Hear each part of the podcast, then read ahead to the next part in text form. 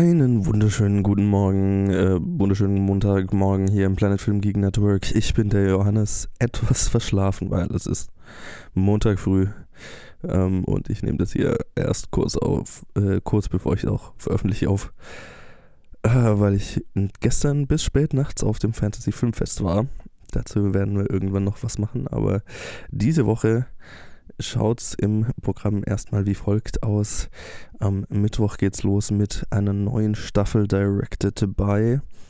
Ja, ich denke, ich verrate mal, wen wir, wen wir besprechen. Es geht los.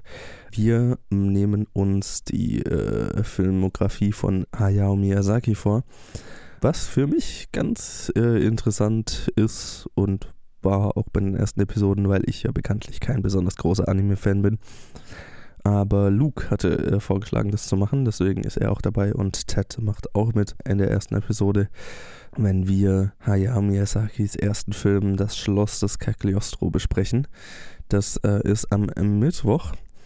Und dann geht es wahrscheinlich erst am Samstag weiter mit einer neuen Episode Top 250, wo dann, wenn mich jetzt nicht alles täuscht, der erste Herr der Ringe-Film äh, in der IMDb Top 250 vorkommt. Wer genau das besprechen wird, ist noch unklar. Das sind wir noch am Organisieren. Und in den Reviews ist da diese Woche wahrscheinlich ein bisschen mehr los.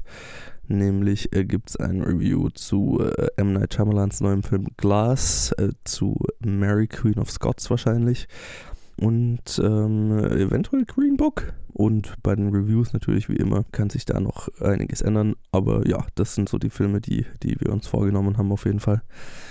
Ja, und das war's dann auch schon wieder. Ich äh, hoffe, ihr hört euch das an, habt viel Spaß und äh, lasst uns wissen, wie es euch gefällt.